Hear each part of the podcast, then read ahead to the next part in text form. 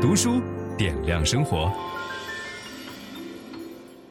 今天我要讲一本书，叫做《人体简史》。这本书呢，我只能用四个字来形容，叫做大开眼界 啊！因为读完这本书以后，我天天跟人聊的基本都是这本书里边的内容，随口讲出来的知识都会让你觉得目瞪口呆哈，而且特别爆笑。这个作者叫比尔·布莱森，他是英国国宝级的作家。他曾经写过几本很有名的书，比如说《万物简史》，还有《人类生活简史》。那些书你在看的时候，几乎都是一口气儿通宵看完的。这个知识密度高到什么强度呢？就是我只能挑这书里边最有趣的部分跟大家分享。我不可能把这本书里所有的知识都讲完，因为全是知识，密度极高。你读完这本书以后，你会更热爱自己的身体，会惊叹于自己的身体，说原来你的身体这么神奇哈。那咱们就赶紧开始。首先我们说一个概述。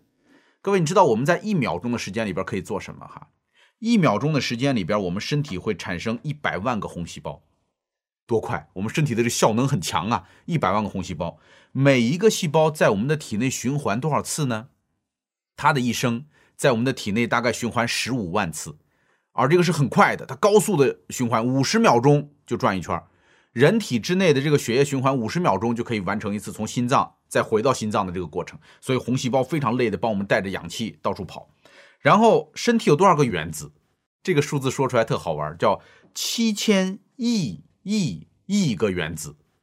呃，用数学来表述叫做七乘以十的二十七次方个原子，就是要组成我们这个身体需要这么多个原子。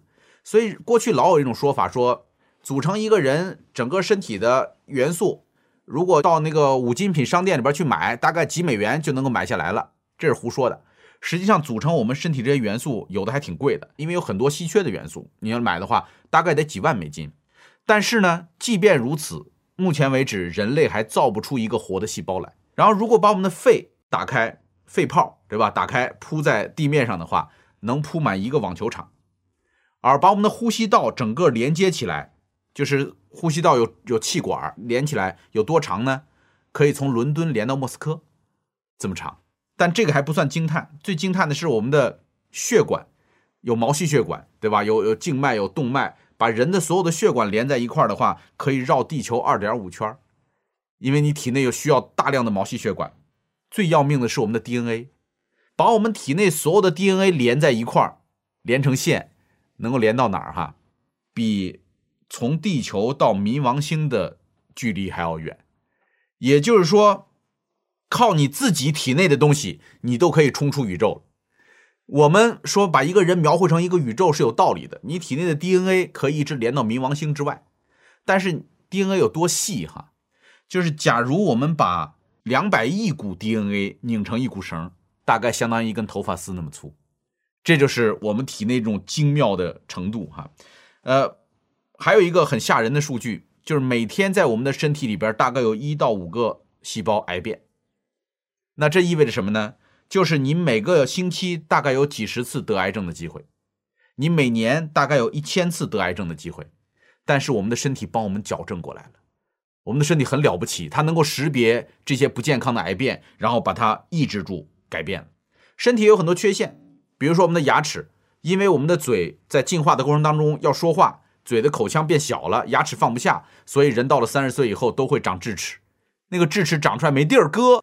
不够放了，对吧？然后我们每个人，呃，都会背痛，大部分的人类都会受到背痛的影响，因为我们过去是爬着的嘛，现在我们非得站起来，为了站起来这件事儿，我们的背会受伤。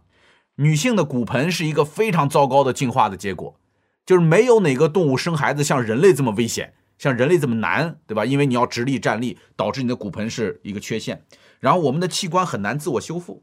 你比如说海里边有很多鱼。你把他的心脏剪掉，它能长出来，但是我们的人不行，人的心脏一旦受伤，人就死了。同时，我们的人体不能够形成 VC，这个很奇怪。VC 对我们很重要，但是人体就是不能合成 VC，而人体合成 VC 的整个过程我们都做了，我们只是在最后一步缺少一点点小小的酶，没有那种酶，我们就不能够形成 VC，所以咱们需要吃橙子。你看那个航海的人为什么后来都得那种坏血症啊什么就死了，就是因为当初人们没有发现说是 VC，我们不能够自己合成，吃橙子就好了，吃橙子吃维生素 C 的这种呃含片对吧等等就可以。这是关于我们人体的一个简单的概述哈。接下来我们说人体最大的器官，人体最大的器官是什么呀？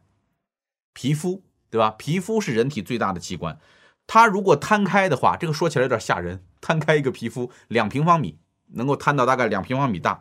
呃，重量呢因人而异，大概在四点五到六点八公斤之间。人体的皮肤哈，皮肤分成内层叫真皮层，外层叫表皮，表皮的外边叫做角质层。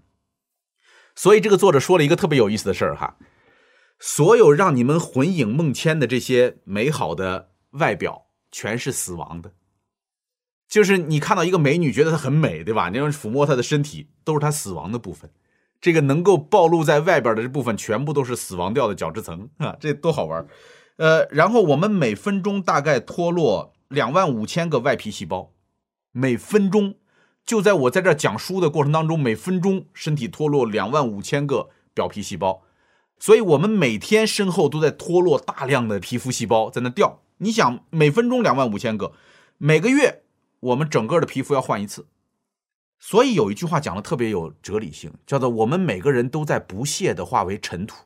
如果有人能够把你每年脱落的所有的皮屑集中在一起的话，有一斤重，就是大概半公斤。半公斤重这么一团儿，这就是你这一年所脱落下来的这个皮屑哈。呃，我们的皮肤上大概有两百万到五百万个毛囊，毛囊如果堵塞了，就会出现黑头；如果发炎了，就会有粉刺；如果在时间长，就会变成痤疮。这是很多青少年非常头疼的事儿哈。呃，手指上有很多各种各样的小体，其中有一种非常著名的小体叫做麦斯纳小体。麦斯纳小体是给我们带来触感的，就是因为有麦斯纳小体，我们才能够感觉到。特别灵敏，我们会知道冷热、光滑不光滑这种感受。呃，这里边有一个有意思的地方，就在于女性的触感比男性要敏锐得多。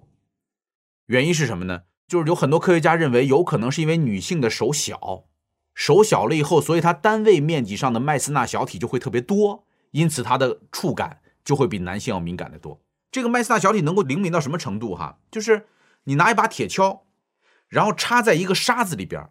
和插在一个铁砂里边，你的手都能够感知到不同。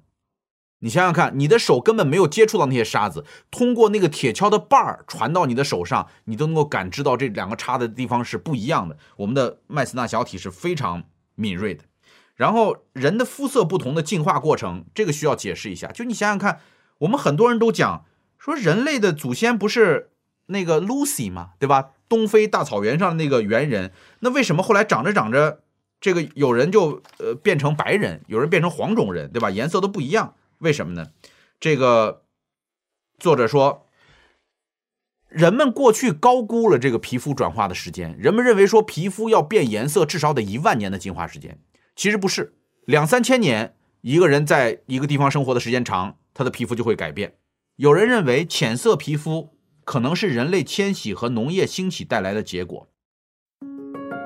分享知识是一种美德。当我们每一个人都在不断地分享知识给这个社会的时候，我们这个社会将会变得越来越好。所以，如果您喜欢这本书的内容，把它分享到您的朋友圈当中，或者给到您指定的某一个人都可以。您关心谁，就把知识分享给他。谢谢。本音档是由樊登读书小草远志提供。解锁本书精华解读全集，请搜寻 triple w 打 d u s h u 点 com 打 t w。